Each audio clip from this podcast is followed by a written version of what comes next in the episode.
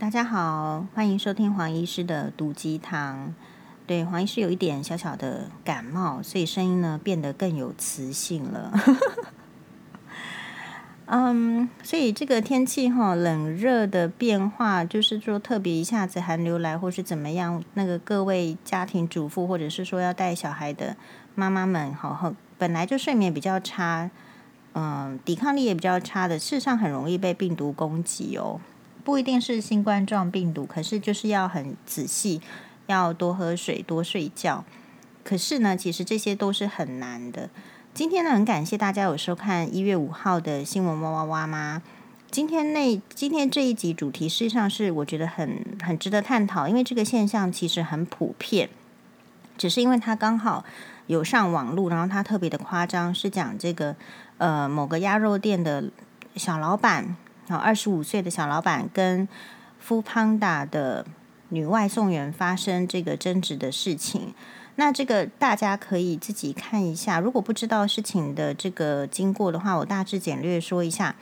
其实就是可能外送员他就去丢单，可是到的时候他发现，诶，怎么前面现场都走了三个，都还没做到他的单？然后他就问了店员说，诶，怎么还没有做我的单？我是几号？然后一开始前面的这个操作的这个做做饭的这个店员哦，还觉得不错，就说：“哎，没有，再稍等一下啊，还没开始做，再等大概十分钟。”然后后来他再问的时候，可能也会跟他讲说，就是他们的反正次序，但但是都没有办法回答的很好，你明显的可以听得出来。好，那我觉得这个，嗯，我不想，因为我自己本身哈没有做过外送员，我也没叫过。就是最近也很少叫过 foodpanda，所以你不太知道他们的制度是怎么样。总而言之，大概也是会在时间上会希望店家可以帮忙通融啦。那我们不知道其他的店家是不是有通融，但是显然这一家店家是既没有办法，可能当时客人比较多，然后在态度上也没办法解释的让这个外送员比较满意。事实上，哈，如果遇到这种情况，其实就是回说，哎，我知道你的。这个情形了，我们就尽快。其实事情到这边应该就可以结束，因为你其实没有办法回答他，确实有可能是你漏了，或者是你真心的想要先帮前面几个人做。我觉得那其实也都是你已经选择，那你选择的任何做法一定会造成一些状况的不满，比如说。你可能，那你既然做了这个选择，你就要承担它的结果嘛。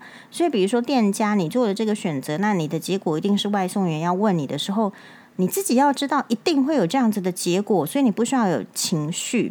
我觉得人最可惜的是，你明知道会有那种结果，然后结果来的时候，你又受不了，你又你又激起这个情绪。然后还有另外一个问题是，其实我看这个影片。这个女女的外送员其实一开始也只是都蛮好言好语的，这个问提问就是好了吗？呃，有没有帮我做？有没有漏单？其实就是提问。我自己是感觉到，就是台湾人不晓得是不是因为前期就是受到这种集权的压迫，两蒋时代的统治太久了，我们不太敢问问题。之外呢，其实我们好像也变相的很讨厌别人问问题，因为为什么？我很怕别人把我问倒。或者是呃，我认为他来问我就是挑战我。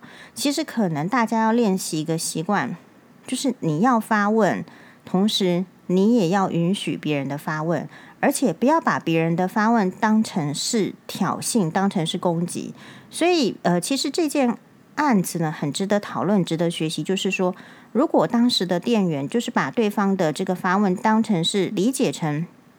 因为女店员对于她的情形，她要有一个了解，所以她必然会发问。那如果她发问的话，你就照实的告诉她你的情形之后，再加上说我们会尽快，但不好意思，这样子其实事情也就了结了。好，那不然的话，你就会。因为其实你是被问倒的人嘛，店家你就是真的没有办法给他，你确实被问倒了。但是我嗯啊不能给被问倒了，也就是因为你先做了其他的单子，必然的结果嘛，所以不需要再因为这个事情上跟女送货员争执啊，嗯，所以其实显然就是说后来就是这个店长出来，那这个黄医师已经在电电视上的这个节目已经讨论，这边不再赘述。不过电视上有一个这个瑞德大哥提出来的一个很好的论点，就是说这一件事情后来引发阶级大战，为什么这个事件会引起公愤？意思是说，我们看到一个年轻的呃女大生被人家瞧不起，好，因为店长呛说这个世世界是用钱在做事，好，啊啊，不然的话你是没有被打过等等，其实就是因为有恐吓，然后有瞧不起，有轻视。有践踏人的尊严在这件事情上，所以所有的人才会感同身受，才会爆发。那代表什么？代表几乎所有的人都曾经有过被，呃，就是不被尊重，然后践踏的这种情形嘛。所以你今天才会对这样的情形特别的义愤填膺哦。那 我要讲的是，其实台湾的社会啊。真的是，就是比较是以为人生而平等，可是然后也这样子教我们的下一代。可是事实上，就是人是生为不平等，但是人生为不平等，大家又不敢讲，意思是什么？不敢面对。呃，是不是钱在做事？我觉得这个也很值得探讨。钱没有办法做百分之百的事情，但是大部分的事情你没有钱，好像也没办法做到。这个也是我们不能坦诚的事情。对，就是说，当我们一方面好像在过着伪善包装的唱高调，说这个人品最重要的时候，其实大家私底下偷偷摸摸选择的又是钱多的人嘛，对不对？所以这样子就是一直造成一个伪善然后混乱的这个世界，你会让年轻人也不知道到底我是要做一个 怎么样的人，所以这个世界这个就会越来越越混乱，然后稍微有点不能沟通就。就会争执起来。那我自己的观察就是说，虽然我嗯不住在日本，可是我自己觉得是，如果台湾社会有这样子的状况的话，任何媒体或者是自媒体或者是有声量的人，其实多多少少都要，就是说能够尽己之力负一点责任啊。意思是说，为什么一个社会会变成就是笑贫不笑娼？看钱比较重，没有看重其他的专业，或者是说看重其他的能力，只是就是钱。比如说像这个年代哈，嗯，我我们有一个这个，应该他算什么？他算是就是包租公啊，引导了咱家啊这样子。然后呢，嗯，其实他虽然跟我们同样的差不多的年纪，可是他会蛮看不起医生的。他会说医生没有什么了不起，医生现在房子也不见得买得起。他会这样子说。好，那没有关系。我想要讲的是说，嗯，所以当你表面上说的是一套话，说什么医生什么悬壶济世、救人救世，然后我们要医德什么，可是一方面实际上大家又用这个钱来这个衡量，这个医生根本买不起房子，或是买不起豪车，或者是怎么样。嗯，那那这样子的话，社会就是双标、双重标准，所以会让里面的人会更更混乱、更难做。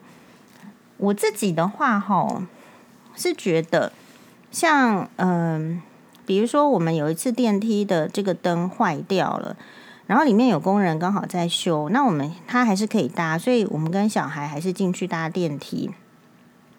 然后小孩子因为很小，他就一定会问说：“诶。”啊，为什么要弄这个电灯？我说因为这个坏掉了，哦，所以就是要请这个北北要帮忙修。然后这个时候呢，那个呃修电灯的这个技术员他就说，哦，哎，所以啊以后要认真，就跟我们的小孩说，以后要认真读书，不然就会像我这样，对不对？可是如果是一般的人听了会怎么样呢？其实我马上在当下当着那个技术员修电灯的技术员面前说。哦，可是这个事情只有这个北北会做，我们也不不会做啊。如果没有他，我们就完完完蛋了。其实这些事情都是在小生活中，你就必须要彼此注入的。比如说，我以前在医院的时候，大家都要去讨好主任嘛，对不对？或者是讨好医所谓的医院的高层。可是对于我一个医生来讲，我会觉得，如果我要值班，我觉得最重要的就是阿嫂 要对我好。如果阿嫂没有帮我把那个值班室的床单、棉被换掉的话，那简直就是非常恶心。我觉得那一天就会觉得很阿杂。所以其实每一个工作 都，有它的重要性。可是这种彼此对那个不同的工作的尊重的重要性啊，我觉得随着时代真的是有越来越被鄙视。好，那因为为什么？因为我觉得媒体在媒体在弱化，媒体变成只有某一些声音声量，或者是说你要看很哗众取宠的，或者某一些讨论才会浮上来被讨论，而且几乎讨论也都蛮浅的。那我们再看看，这个就是一个，就是说没有资源、没有预算投到媒体方面的一个长期的结果，因为没有预算，你希望他做出什么节目？反过来，我们看一下日本人，你会觉得他很重视职人，对不对？是就是职啊，然后在职业的职，在一个人。那这个职人的意思就是说，他可能是一个在那一方面非常专精的，可能是木木匠，可能是铁匠，可能是做这个呃刀刀子的，就是任何的产业都可能有他的这个职人这样子的一个存在。那你为什么会知道有职人的存在？是因为你有管道，电视节目可能花了很大的心思去想说要怎么样把这样子的一个呃职业或者是工作，或者说它的艰难处怎么样介绍给大家，这是第一个。第二个，日本的社会固然也是非常的贫富不均吧，但是我觉得贫富之间的仇恨好像没有那么大，那就是因为还是尊重。你人的一个每一个工作所带来的价值，还有我们可以看到日本会做什么节目呢？我们曾经，比如说你为什么会这个这个鸭鸭子的这个事件，哈，鸭肉店的事件，就是你可以看到一个好像比较相对有钱的小老板，去瞧不起一个需要出来外送的，好像看似比较贫穷的大学生嘛。但我的意思是说，那为什么这种瞧不起贫穷的这种？是一个可能人的天性嘛，人看天性是喜欢好的，看到漂亮的会喜欢，看到可能比较腐败的啊、穷困的啊会讨厌，这个应该是人的天性。可是人类应该是要有一些文化跟素养，要带领，就是说大家要看不同的层面嘛。可是我们的台湾社会一直没有非常少让大家去看到这个层面哦。我要说的是，日本节目会有什么资源去做什么？他们会去做。贫穷女孩的一天，也就是告诉你说，这个贫穷女孩呢，她虽然很穷，但是她怎么样？你你听起来都是很难在东京生活的那个钱，可是他因为有什么目标，有什么梦想，比如说他还是想要当演员，所以他要留在东京。那他没有当演员的这种训练的。这个机会的时候呢，或者说演出的机会的时候，他几乎是零收入，那他只能去便利店打工，所以他要过着很节俭的生活。那如何节俭？他可能做一餐，他的这个豆芽菜可以炒出很像是意大利料理一样。那你会看到，就是说有，比如说会有那个电视节目专访的人，就去采访这样子女生的生活。你要看得出来说，她虽然很贫困，可是她有在为她的目标努力。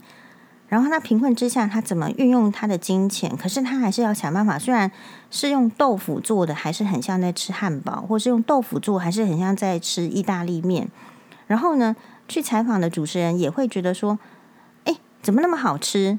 就是你必须要有这一些管道，你才有可能去看到说，即便是没有钱或暂时陷入困顿的人，也是这样子的，就是说经营自己的生活，经营自己的梦想。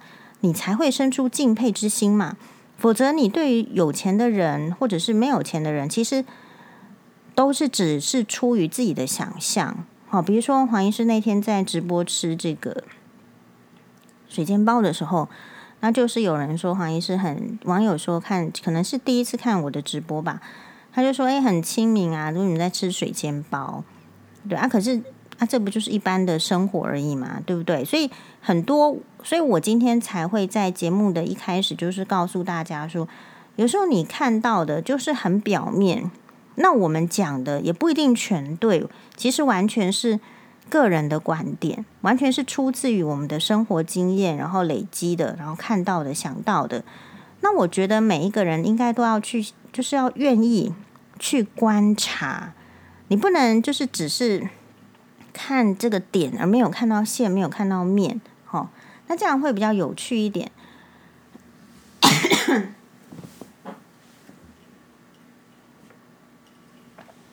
那我们现在呢？哎，对，还有还有什么特辑？总而言之，我就是觉得说，如果我们的资源一直放在哪里，一直放在政治斗争，你永远只有看到政治新闻，永远只有看到什么什么什么人唱歌。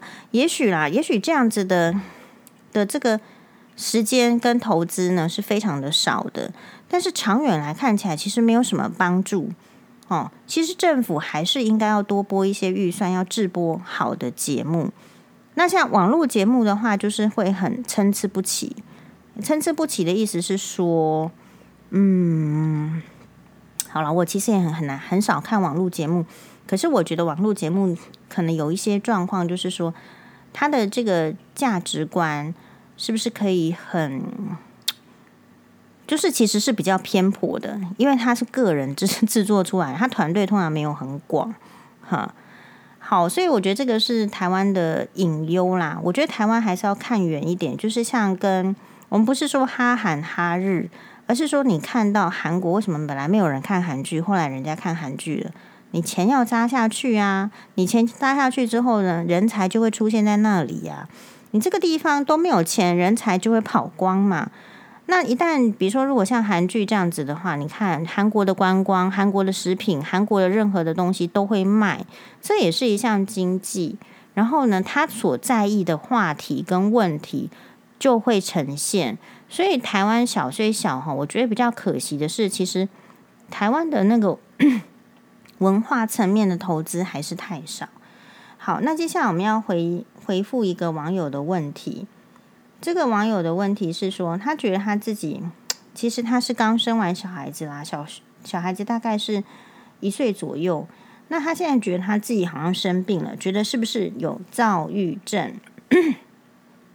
内心充满着怨怼，怎么样的怨怼呢？比如说，嗯，首先有婆媳问题，然后呢，那因为有婆媳问题，所以她的老公就。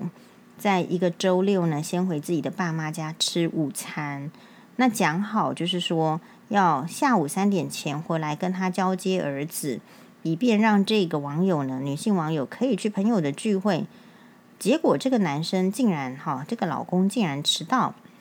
网友表示，他连大便都来不及，就冲出去搭机捷，跑到要死了，上气不接下气。哦，这个黄医师有经验，有一次要要录影完要跑去林口长庚。脑袋因为吸进大量的冷空气开始痛，看到机姐的屁股，下一班要等十五分钟，会迟到，所以他就大爆炸，打电话给老公大骂，也不管说这个打扮的美美的，然后在月台有别人，完全没有形象，一直在大声骂干好干树干的干，还说了你害我现在喘的比叫床还大声，嗯，这个是有点撒娇了哦。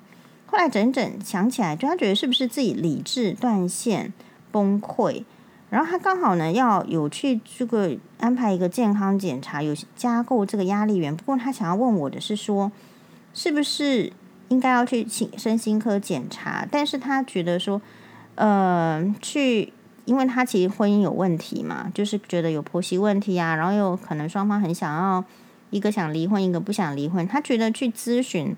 去心理咨询，好像咨询了半天，觉得没有用，是不是应该要去大医院来对于忧郁跟躁郁来做一些比较科学的检查，而不是只是单纯的在这个身心科的这个嗯检查。那其实她的老公也已经去身心科诊所了，然后医生有开药给她吃，这样子会影响，万一未来如果离婚的时候，会不会影响监护权判定？第一个，我想哈，如果双方都去身心科诊所去吃药的话，可能就是比较不会影响监护权判定吧。因为你任何看病哈，其实我觉得在 在法庭上跟在生活上是两回事情。你生活中的发生的任何事情到了法庭上，法官会有一个认定，而这个认定哈，其实很依据新证，所以第一个这个很难说得准，因为这是法官新证。第二个，这个很看你的律师怎么会说，嗯，比如说，假设啦，去身心科诊所吃药这个事情，有人就可以把它解释成你是有精神疾病、有精神状况不稳定，你或者说你情绪控管很差，你才会需要去看身心科，然后看躁郁，然后怎么样，然后用此来说你不适合带小孩，因为你会有躁郁。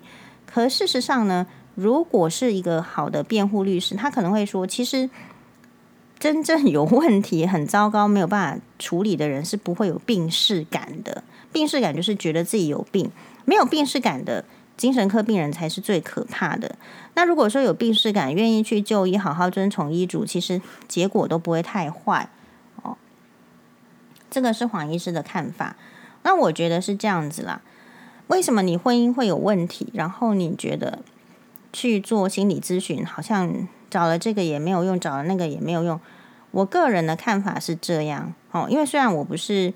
精神科医生，我也不是心理咨询师，哦，但因为我自己的这个婚姻是这样子的一个经历，然后还有，嗯，我自己也有有找一些，就是说一开始也都是因为要去法院离婚，法院就是规定你要找心理咨商师之后呢，要咨商完之后，代表你夫妻有沟通之后，你才能够去离婚。其实法院就是这样规定，所以我也有去，然后。后来也有找这个精神科医师，哈。那我个人的想法是这样子，就是其实一个问题，它不它的形成，比如说你看到婚姻这样坏，它不会是单一问题的，它不是单一个人形成的。比如说这个女生，她觉得自己是不是躁郁症？可是要看躁郁症，我我觉得你如果想去看精神科医师，看看是不是有躁郁症，肯定是可以的。我想，我相信多多少少大家都有一点忧郁的体质，因为这种可能是会被环境、被处境诱发。不管你是躁郁还是忧郁，我相信多多少少都有这种情形。只是说那种情形来来临的时候、来袭的时候，你会不会失控到需要用药物来控制？那这个部分要用精神科医师来帮助嘛。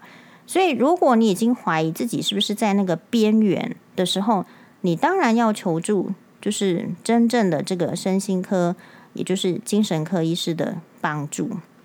那精神科医师以前是被有点，就是大家会担心呢，不太敢看，怕说看了之后就就污名化了什么。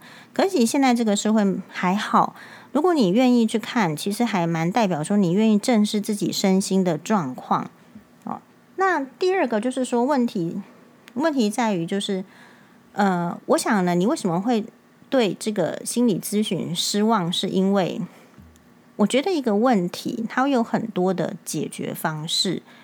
我觉得心理咨商只是告诉你问题的可能在哪里，而且他们的发现问题的这个可能，还是主要都是心因性的。哦，就是他不太，我觉得他们没有办法去考虑很实际面的状况。可能会可以考虑，但是要经过很多次、很多次的洽谈。可是，在婚姻危机中的人的情绪，我觉得不见得能够那么缓慢的进行那么多次的洽谈。所以，这个是你之所以没有办法觉得这个心理咨商有什么帮助的最主要原因吧。还有哦，我个人事实上是觉得，就是我是觉得有分的。比如说，好了，其实。嗯，你会认为一个医生是万能的吗？我不认为，所以你也不应当认为一个心理咨询咨商师是万能的。只要你去找他，你的婚姻问题就能够确实的获得解决，不一定。因为每一个人解决问题都有可能有很多种不同的切入点。如果他的这个切入点就是比较，嗯。我这样举例子好了，比如说同样问婚姻问题，你问阿道老师跟问我，肯定是得到不同的答案的，这是一定的。但没有说哪一个答案是比较好的，而是说看你你能接受哪一种，然后你能够自我实践的是哪一种。我觉得心理咨商师有时候只是帮助你尽量不要沉溺在同一种情绪。为什么？有一些人不是去呃问心理咨商师，有些人婚姻困难的时候，他去算命。好，或者是说他去宫庙去拜拜，其实都是一种心理转移的模式而已。这些都不见得能够真正的转移问题。比如说，你去看精神科医师，其实精神科医师或心理咨商师，我认为他们只是告诉你说，如果你不能改变别人，你就改变自己。这是不是很多心灵鸡汤会讲的话，对吧？可实际上你去用这一套的时候有用吗？比如说你婆婆就这么坏啊，你不能改变你婆婆，你只能改变你自己。那你就要确实的变得是不像你自己的人，你可以吗？你过去三十年好不容易把自己变成形塑成这个样子，然后就因为一个不喜欢你的女人，也就是婆婆，然后要变成另外一个女人吗？这个是你要自己自问的问题。当你决定你想要什么的时候，你才会下个决下了决心。所以，比如说，我觉得现在心呃，因为大家的状态都很糟，都固然有很多人是。因为这个心理智商走出来的，可是我个人倒是觉得，他们只是给你一条绳索，而且每一每一个人都可能给不同的绳索，不同的路径都会有啦。比如说以我自己来讲的话，我觉得我走出来的原因就是因为我离婚了，就就是这么简单。我如果没有离婚，今天肯定是走不出来的。可是我走出来的原因就这么简单，也没有什么。也没什么复杂的，就是想一想，大概就是因为我离婚了，我自然就走出来了。对，否则那一堆人说你不要听他这个前婆婆讲的话，问题他每天就跑到你耳朵旁边讲，你问你又不能把他嘴巴黏住，把他嘴巴缝起来都不行啊。好，所以其实这个是很困难的。然后我比较勉励这位网友，就是说，哎，你可能要要要有取舍，比如说当你会觉得说。呃，老公三点迟到的时候是很罪大恶极，罪大恶极到你因为自己太狼狈赶高铁，以至于要需要打电话一直吼他、骂他干的时候，嗯，其实我觉得你一定首先要知道的是，你到底要不要这个婚姻？如果你不要这个婚姻，你就尽量骂他干，我也没有意见。但是如果你要这个婚姻，你就要作为人的样子。你不能做畜生的样子，畜生才会骂人家吧？我个人是这样认为，我从来不喜欢随便说骂别人脏话，对吧？你一定是对你的仇人，然后还是对什么你很不满的人，你才能骂脏话的。我不是说你不能骂脏话哦，但我是说你要很严格的，否则当你今天可以随意的因为情绪的发泄对你的老公骂脏话的时候，有一天你也要同时要认同你老公。只要不爽，他就可以骂你脏话，因为人是互相感染的，互相公平对待的。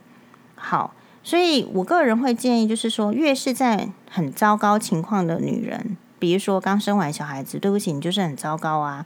为什么可能对身材还不够满意？其实明明别人看已经不错，但是你就是觉得自己变老，觉得自己头发变少，觉得好像哪里松弛了，然后整个都改变了，好。其实别人看你都觉得说还不错，可是你因为你跟生产前的自己比，你一定是觉得不满。你还没有度过那个对自己的自信心建立，回到一个很舒服的状态，所以你会对于很容易对任何事物都不满，而且真的加上太累，照顾婴儿，就算有，比如说你老公也许跟你分担，或者是有保姆跟你分担，或是怎么样，其实照顾婴儿一个小时就很累啦。哦，那你还要在这，不管你有没有工作，你如果还要工作，还要做家务，其实就是整个的累。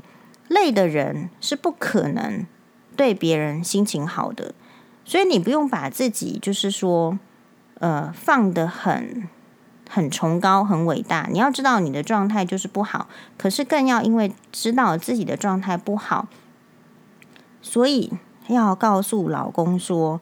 哎，不好意思哦，在你正常的时候跟他讲说不好意思，因为我的状况可能是比较不好的，所以可能要请你，就是我们彼此大概想一下，互相包容，然后我慢慢进步，这样子才是你要继续婚姻的方法。那不过我觉得这些都是有技巧的啦，比如说可能这些，嗯，另外就是说我这个这个这个网友，我觉得问题。就是你要，你要，你要赶快走出来，你的状况最好是不要一直深陷在同一个状态里面。同一个状态里面的意思是说，啊，你知道你都要溺水了，你要赶快拉浮木。可是什么是浮木？我觉得休息是浮木啦，好，然后呢，找工作也是浮木，就是你一定要有其他的转移焦点的方法。然后这个时候，你说你到底要不要管你的老公？我是觉得，说不定你老公也很很忍耐你，其实他也做的不错了，对不对？如果是那种一般的男人，你不太知道说他到底为什么会迟到。可是，可是我觉得啦，如果你迟到十五分钟，你会这么介意的时候，你当时就要跟他再约两点，他就应该要回来了。这些都是可以调整的，所以不要去。单纯的一直陷入在那个情绪，说为什么他这次这样？你要想，如果我不要这样的话，先这样想，先先替自己想，如果我不要再遇到这样的情况之下，我下次应该要怎么怎么做？那好，下一次为什么约两点呢？老公就问说，那本来是三点，为什么这是约两点？你就要直接的跟他讲，因为上次约三点，因为你迟到，结果后来害得我很紧张，简直要崩溃。哦，你。那你就可以说，你就把它调整前面一点。我个人比较主张的是说，因为活了这一把年纪哈，我觉得情绪是有用的。可是情绪的有用是用在，比如说，嗯，其实我我觉得我因为情绪有用，我觉得是，嗯，你如果要。要要涉猎一个文学作品或是音乐的话，你我觉得一定要放入情绪，或是戏剧，你就放入情绪。那我觉得这些地方就够了吧，就够好够用了吧。其他的地方对人啊、对事，我几乎都是比较期望，或是说练习自己不要有情绪的理由，是因为我们都读过金庸小说啊，就是那个。这个《神雕侠侣》嘛，小龙女是不是少思少少忧少少愁？总之，她有十二少嘛，大家可以自己去上网查一下小小龙女的十二少。我还是很年轻的时候，大国中还高中的时候就念了这个，我就觉得哇，这个说的很对，要十二少。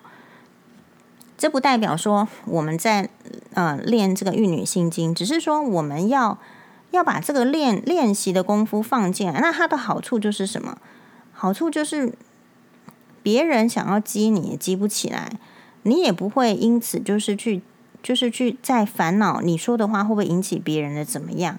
因为这种互相烦恼的时间哦，就会浪费掉你人生宝贵的休息时间。好，所以还是勉励大家可以就是这个，比如说这个网友啦，我觉得如果你真的要被起笑的话，我觉得就是要去看金庸武侠小说《神雕侠侣》。因为你看了，你就会知道说，其实情绪的波澜哈，就是在有一些很重要的瞬间就好了。比如说看到过儿的时候，比如隔了十六年没有见，对不对？再看到再来情绪波澜就好。你为什么要 一点事情就要情绪波澜那么大呢？那样子会太消耗你的 ATP，你的能量吧。好，你要你既然的人生都已经这么累了，生小孩又那么累了，对不对？老公又这样。你人生很累的，节省一点自己的精力，你才有办法有更好的空间跟时间可以发挥。好，那我们就是这一集就到这边，谢谢大家。